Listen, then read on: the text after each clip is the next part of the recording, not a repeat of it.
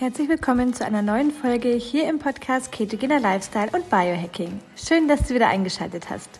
Heute erfährst du alles zum Thema Fastenarten erklärt. Welche ist die beste? 16 zu 8, 8 zu 16, OMAD oder Intervallfasten. Es gibt so viele verschiedene Fastenarten. Welche Art des Fastens welche Vor- und Nachteile bringt, was Florence persönlich empfiehlt und worauf es beim Fasten wirklich ankommt, erfährst du in der heutigen Folge.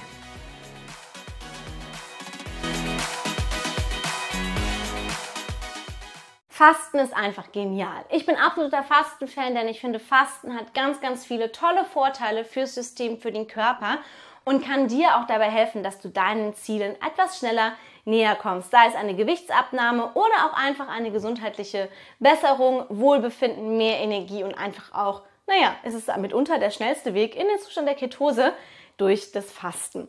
Fasten gibt es in ganz, ganz vielen unterschiedlichen Formen und ich möchte dir heute einfach mal ein paar dieser Fastenformen vorstellen. Was sind deren Vorteile, was sind deren Nachteile und am Ende verrate ich dir noch, worauf es beim Fasten ganz, ganz wichtig ankommt, damit du das Maximale aus deinem Fastenerfolg herausholst. Ich würde sagen, wir starten direkt mit dem absoluten Klassiker, nämlich dem Intervallfasten. Andere Fastenformen sind auch intervallmäßig aufgebaut, aber ich glaube, dieses Intervallfasten 16-8 ist das, was die meisten kennen. Absolut populär geworden. Kaum einer, der das nicht empfohlen hat oder nicht mal ausprobiert hat. Ganz viele Menschen, die das permanent in ihren Alltag integrieren. Das heißt, 16-8 ist nichts anderes, als dass du 16 Stunden fastest und 8 Stunden isst. Du sollst natürlich nicht acht Stunden durchgehend essen, aber in den acht Stunden ist eben das Zeitfenster, in dem du etwas isst. Manche weiten das noch aus auf 18 Stunden oder auf 20 Stunden. Im Schnitt hast du beim 16, 8, 18, 6 oder auch 20, 4 meistens zwei Mahlzeiten, die du am Tag isst. Und du kannst es dir flexibel einteilen. Du kannst zum Beispiel sagen, ich lasse das Frühstück weg, faste einfach über Nacht und schiebe das Frühstück nach hinten, sodass ich auf die 16 Stunden komme. Manch einer sagt vielleicht auch, hey, ich lasse das Abendessen weg, passt für mich besser und dann faste ich einfach eher am Abend und am Morgen gibt es dann Frühstück. Das ist eine Präferenzsache. Der Vorteil vom 16-8-Fasten oder Intervallfasten ist, dass du tatsächlich sehr flexibel bist und dass sich sehr, sehr gut in deinen Alltag integrieren lässt. Der Nachteil ist, dass beim 16-8-Fasten eine Art Gewöhnungseffekt eintreten kann, wenn du es über einen zu langen Zeitraum immer gleich machst. Wer jeden Tag, jedes Mal gleich fastet, der hat nicht mehr den Benefit vom Fasten, sondern der läuft eben Gefahr, einen solchen Gewöhnungseffekt zu erzielen und was eben auch oft vorkommt beim 16-8-Fasten oder auch beim 18-4-Fasten oder beim Intervallfasten generell, ist, dass im Essensfenster zu wenig gegessen wird und dass, wenn man das jeden Tag macht, das Kaloriendefizit über die Woche gesehen viel zu groß ist und du damit eine Stoffwechselanpassung nach unten hast und eben dein Stoffwechsel langsamer wird, dein Grundumsatz nach unten gefahren wird und du dir immer schwerer tust mit dem Abnehmen. Ja? Gefahr vom 16-8-Fasten ist auch, dass viele es als Freifahrtsschein sehen, in den 8 Stunden zu essen, was sie wollen macht nicht unbedingt viel Sinn, weil Mai, dann bringt der Fasten auch nicht wirklich was, außer ein paar vielleicht Reparaturprozesse, die eventuell schon in 16 Stunden stattfinden.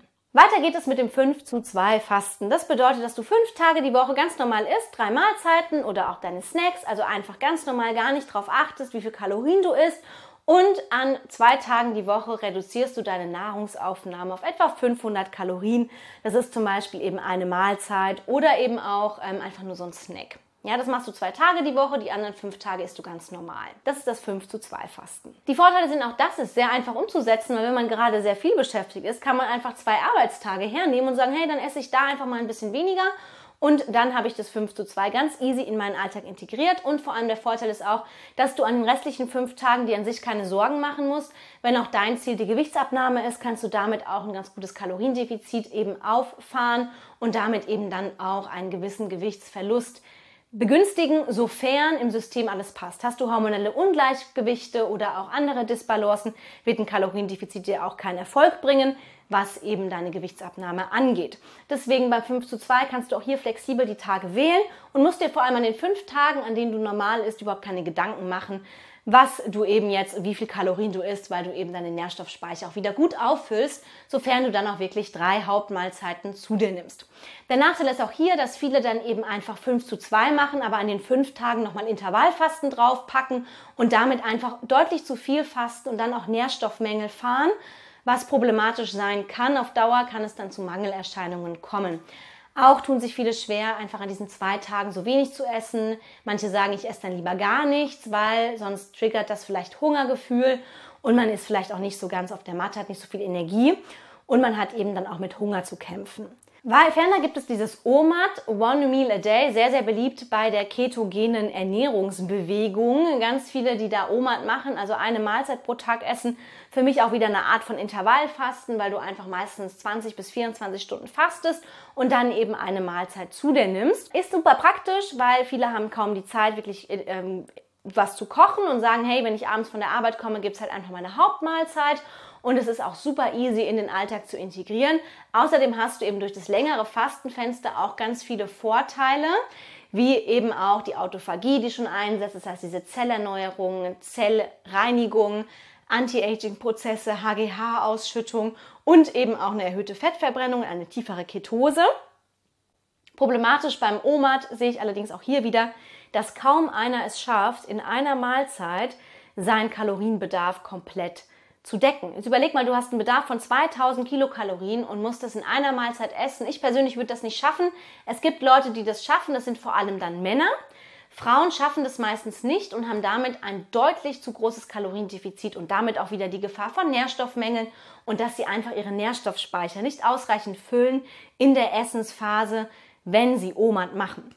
OMAD kannst du mal machen für eine Weile, aber du solltest es tatsächlich nicht permanent machen wenn du es nicht schaffst, in einer Mahlzeit deinen ganzen Bedarf an Nährstoffen und an Kalorien zu decken. Und tatsächlich die meisten werden es nicht schaffen. Das ist eben die Gefahr, die ich bei OMAD sehe, wo ich eben auch ähm, ganz, ganz oft erlebe, dass es dann auf Dauer zu Problemen kommt, auch zu hormonellen Disbalancen, einfach weil dieses zu Fasten, zu lange Fasten und auch zu wenig Essen in Kombination eine zu große Stressreaktion aufs System ausübt.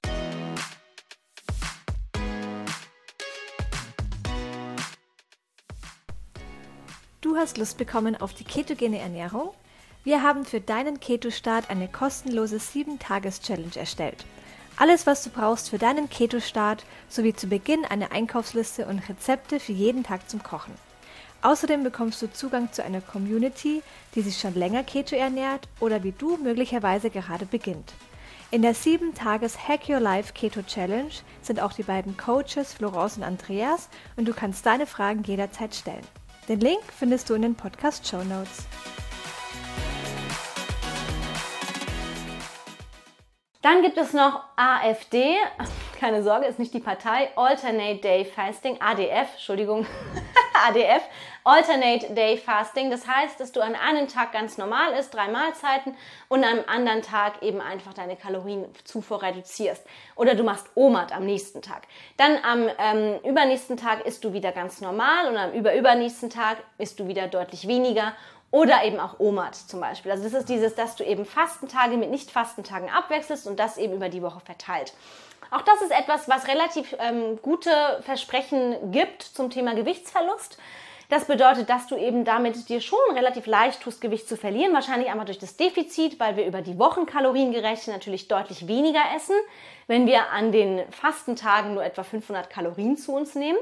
Aber auch hier ist es etwas, was nicht für dauerhaft gemacht ist, weil du auch hier wieder Gefahr läufst, auf Dauer ein zu großes Kaloriendefizit zu fahren und damit Nährstoffmängel einzubüßen oder eben auch eine Unterernährung, eine Mangelernährung und damit auch hormonelle Disbalancen. Auch können eben, wenn du es nicht schaffst, tatsächlich genügend Nährstoffe an den Fastentagen, die ja doch dann relativ wenig sind auf die Woche gerechnet, zu dir zu nehmen, kann es eben an den Fastentagen dann eben auch zu Hunger und Heißhunger kommen. Und dann gibt es noch das Extended Fasting, also 48 Stunden oder länger, also 48 bis 60 Stunden, 70 Stunden auch das Heilfasten. Nach Buchinger ist ja auch ein längeres Fasten, wo man mit Brühe nachhilft. Beim Extended Fasting wird eigentlich kaum etwas zugenommen außer Flüssigkeit, kalorienfreie oder arme Flüssigkeit wie Knochenbrühe, wie Wasser, exogene Ketone kannst du auch hinzunehmen, erleichtert das Fasten, hat den Vorteil, dass du dort das Maximale aus dem Fasten herausholst. Das bedeutet, wenn du das ab und zu mal machst für einen längeren Zeitraum, hast du die ganzen krassen Vorteile, die das Fasten mit sich bringt. Autophagie, Zellreinigung, Zellerneuerung, aber auch die Ketose, die vertieft wird, eine höhere Fettverbrennung, einen deutlich reduzierten Insulinspiegel und Blutzuckerspiegel, das heißt einen stabilen Blutzuckerspiegel, eine höhere Insulinsensitivität, was vorteilhaft sein kann. Wenn du zum Beispiel auch eine Insulinresistenz hast oder Diabetes Typ 2, kann das eben von Vorteil sein. Und du hast eben die ganze Bandbreite an Benefits, HGH-Ausschüttung, Wachstumshormonausschüttung ab einem gewissen Punkt sogar bis zu 400 Prozent. Das heißt, es ist das Anti-Aging-Hormon. Du hast eben auch einen Muskelschutz und du hast eine sehr, sehr tiefe Ketose und damit eine sehr, sehr gute Fettverbrennung. Ähm, ich bin Fan von längeren Fasteneinheiten. Lieber das mal einmal im Monat machen, als permanent Intervallfasten zu machen, bin ich ganz ehrlich. Sofern du es schaffst, nicht jeder kann das, nicht jeder sollte das, wenn du auch hormonelle Disbalancen hast. Je nachdem, was vorliegt, solltest du von langen Fastenphasen Abstand nehmen. Längere Fastenphasen können aber auch hormonelle Disbalancen, gerade auch in Kombination mit Insulin und damit auch zum Beispiel PCOS, ganz, ganz toll verbessern. Nur wenn du eben bestimmte hormonelle Ungleichgewichte hast, solltest du immer mit dem Experten sprechen, inwiefern solche langen Fastenphasen für dich geeignet sind oder Sinn machen. Weil es kann eben auch ein Stress auf System sein, vor allem für uns Frauen. Zyklusbedingt kann es eben ein sehr, sehr großer Stressor sein, wenn du länger als, sage ich mal, 16 Stunden fastest oder 14 Stunden und vor allem auch diese ganz langen Fastenphasen.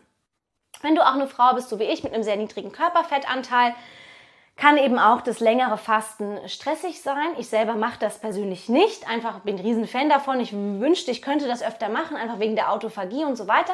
Wobei Autophagie ja auch immer mal wieder so stattfindet, in bestimmten Situationen, beim Training zum Beispiel. Aber ich persönlich mache das nicht, einfach weil ich nicht gut schlafe, weil mein Körper in eine Stresssituation kommt. Ich bekomme Herzrasen. Mein Körper hat halt kaum Reserven, aus denen er irgendwie zehren kann. Und deswegen tut mir das nicht gut. Maximal 24 Stunden ist für mich gut machbar, aber auch das mache ich super selten. Da muss jeder seinen Weg finden und da geht es auch darum, auf seinen Körper zu hören und sich Stück für Stück heranzutasten und nicht auf Biegen und Brechen versuchen, jetzt diese 60, 70 Stunden voll zu kriegen, wenn du merkst, hey, du, dir geht's richtig schlecht. Du hast Kopfschmerzen, dir ist übel, schwindelig und du fühlst dich nicht gut. Du hast Herzrasen, dein Puls ist erhöht, du schläfst schlecht hör auf. Dann mach lieber ein bisschen langsamer und ein bisschen weniger lange Fasten. Das kann eben sehr, sehr vorteilhaft sein. Ganz allgemein zum Thema Fasten gilt, je abwechslungsreicher, desto besser. Fasten sollte immer die Ausnahme sein, nicht die Regel. Das heißt, Fasten ist dafür da, um einen Reiz zu setzen aufs System. Das heißt, du möchtest Fasten als Tool einsetzen, um einen Reiz zu setzen um eben den Körper in eine bestimmte Anpassungsprozesse zu bringen. Das bedeutet, dass du die Fastenform idealerweise alle abwechselst, wie ich schon ganz am Anfang gesagt habe, jetzt nicht jeden Tag 16, 8 fasten, sondern halt einfach mal vielleicht einen Monat jeden Tag drei Mahlzeiten, dafür einmal längeres Fasten, sofern du das kannst, oder einmal die Woche ein 24-Stunden-Fasten oder zwei, dreimal die Woche ein 16 bis 18 bis 20 Stunden Fasten.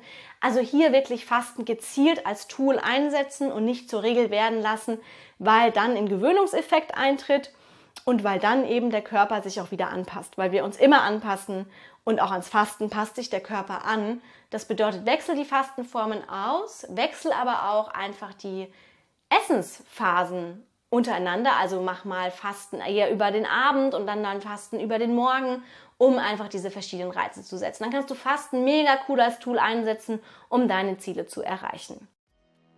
So schön, dass du reingehört hast. Solltest du noch weitere Fragen zur Folge haben und über Spotify zuhören, kannst du deine Frage direkt in der Fragen- und QA-Sektion unter der Folge stellen. Wir freuen uns natürlich auch sehr über deine Bewertung auf Spotify, Apple Podcast oder von wo auch immer du zuhörst. Danke fürs Zuhören, danke für dein Vertrauen. Bis zum nächsten Mal.